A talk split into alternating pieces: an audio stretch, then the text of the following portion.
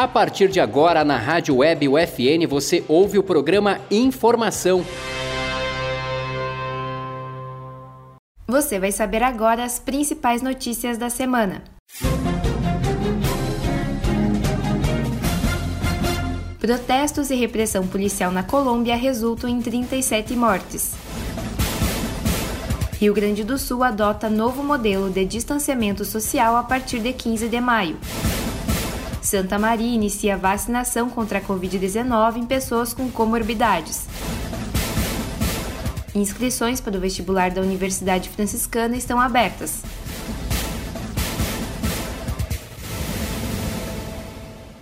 Boa noite! Você ouve agora o programa UFN Informação, com os principais destaques da semana. Produção e apresentação da acadêmica de jornalismo Laura Gomes. Explosão de carro-bomba no Afeganistão deixa 68 mortos e mais de 165 feridos.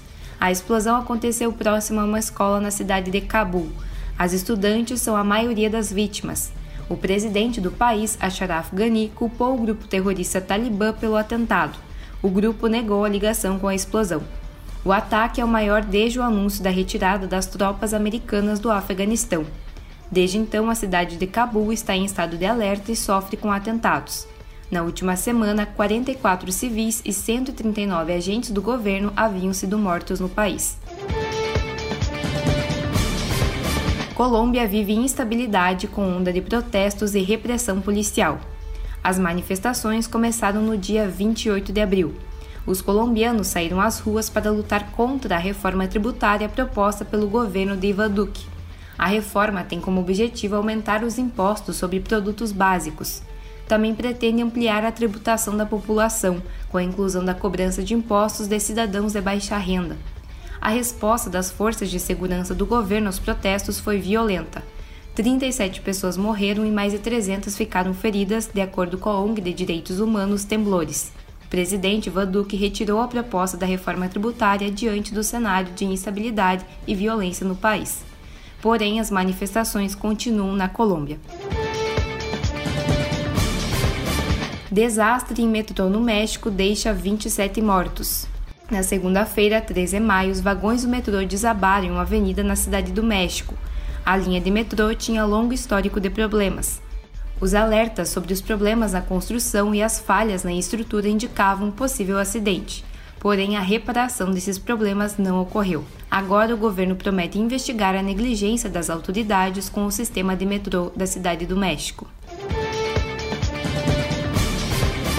Acompanhe no próximo bloco os destaques do Brasil e do Estado. Chacina no Rio de Janeiro deixa 28 mortos. Desmatamento na Amazônia em abril é o maior em seis anos.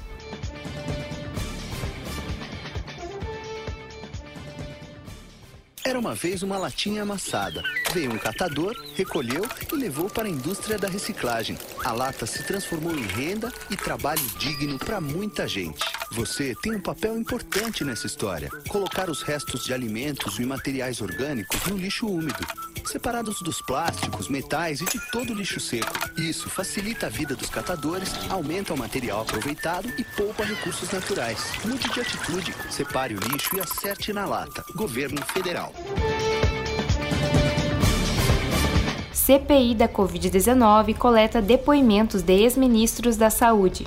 A Comissão Parlamentar de Inquérito investiga a atuação do governo frente à pandemia e o uso de recursos federais repassados aos estados e municípios. Os ex-ministros da Saúde, Luiz Henrique Mandetta e Nelson Teich, já prestaram depoimento. Mandetta disse que tentou alertar o presidente Jair Bolsonaro dos riscos de não seguir recomendações científicas no combate à pandemia. Nelson Teich reafirmou que deixou o cargo devido a divergências com o presidente sobre medicamentos sem eficácia. O depoimento de Eduardo Pazuello foi adiado para 19 de maio, depois do general afirmar que entrou em contato com pessoas infectadas pela Covid-19. Na quinta-feira, 6 de maio, o atual ministro da Saúde, Marcelo Queiroga, foi ouvido na CPI. Ele se negou a responder perguntas sobre o tratamento precoce defendido pelo governo. Queiroga ainda disse que não lembrava dos detalhes do contrato de compra de vacinas pelo Ministério. Desmatamento na Amazônia em abril é o maior em seis anos. O mês bateu recorde com a perda de 581 metros quadrados de cobertura vegetal da floresta. Esse é o maior índice registrado pelo INPE desde 2016. A área devassada em abril equivale a aproximadamente 69 estádios de futebol. Entidades ambientais, como o Observatório do Clima e o Greenpeace Brasil, denunciaram a atuação do governo federal frente à proteção ambiental. O presidente Jair Bolsonaro havia estabelecido novas metas de redução do desmatamento na cúpula do clima, encontro internacional que aconteceu em abril. Para as organizações ambientais, os dados do INPE não têm uma relação clara com as ações do governo. Chacina no Rio de Janeiro deixa 28 mortos. A operação policial na favela do Jacarezinho na quinta-feira, 6 de maio, é considerada a mais letal da história do Rio de Janeiro. Foram mortos 21 civis e um policial. A ação da polícia na favela tinha como alvo 21 réus sob a acusação de tráfico de drogas. Destes, três foram mortos. Treze pessoas mortas não tinham qualquer relação com a investigação policial. Seis pessoas foram detidas na operação. Em audiência na Defensoria Pública, os suspeitos detidos relataram que haviam sido agredidos, ameaçados e obrigados por policiais a carregar os corpos dos mortos. A chacina teve repercussões no país e no mundo. Moradores da comunidade realizaram protestos contra a chacina e denunciaram abusos policiais na operação. A Organização das Nações Unidas pediu uma investigação independente ao Ministério Público sobre a operação. Rio Grande do Sul adota novo modelo de distanciamento social. O sistema substitui o atual modelo com a classificação das regiões do estado em bandeiras. O novo sistema vai funcionar por meio de alertas, emitidos conforme seja necessário em função do aumento do grau de risco de cada região. Nesse sistema, o governo do estado vai definir restrições mínimas obrigatórias, como o uso de máscara em ambiente coletivo aberto ou fechado. Por sua vez, os municípios terão de seguir essas restrições em qualquer hipótese, os prefeitos também deverão sugerir um conjunto de protocolos padrões por atividades, em número inferior ao existente hoje. O novo modelo entra em vigor a partir do dia 15 de maio. No próximo bloco, as notícias de Santa Maria e da Universidade Franciscana.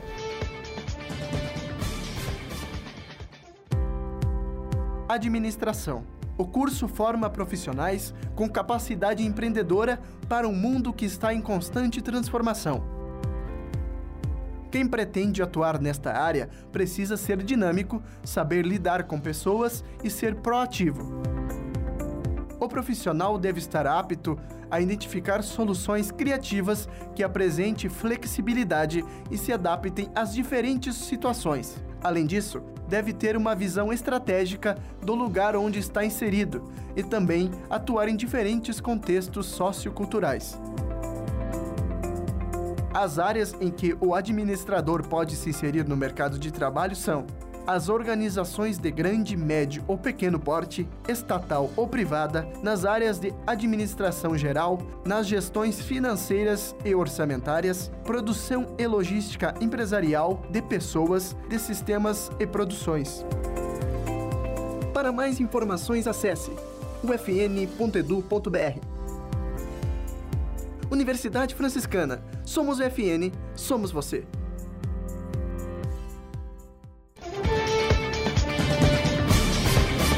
A semana permanece com temperaturas mais baixas em Santa Maria. A mínima é de 5 graus, a máxima é de 25 graus. A média durante o dia é de 18 graus. A previsão de chuva para segunda e terça-feira. Santa Maria inicia a campanha de vacinação contra a Covid-19 em pessoas com comorbidades. Estão incluídas nesse grupo as pessoas com doenças renais que fazem tratamento por diálise, pessoas com comorbidades entre 50 e 59 anos, pessoas com deficiência permanente cadastradas no programa de benefício de prestação continuada, pessoas com síndrome de Down entre 18 e 59 anos, gestantes e puérperas. Os locais de vacinação e as datas do grupo prioritário estão disponíveis no site da Prefeitura de Santa Maria. Estão abertas as inscrições para o vestibular da Universidade Franciscana são ofertadas vagas para o segundo semestre de 2021. As inscrições vão até o dia 10 de junho e podem ser feitas pelo site da instituição. A taxa do processo seletivo é de 50 reais. As vagas disponíveis são para 29 cursos na modalidade presencial e 4 cursos na modalidade à distância. O cronograma completo do vestibular de inverno da UFN está disponível no site da instituição. Este foi o UFN Informação. O programa contou com informações da Prefeitura de Santa Maria, da UFN, do Gido Latino, É o País Brasil, Folha de São Paulo e do Nexo Jornal. Produção e apresentação da acadêmica de jornalismo Laura Gomes. Na Central Técnica, Clenilson Oliveira. A supervisão é da professora e jornalista Carla Torres. Boa noite e obrigada pela audiência.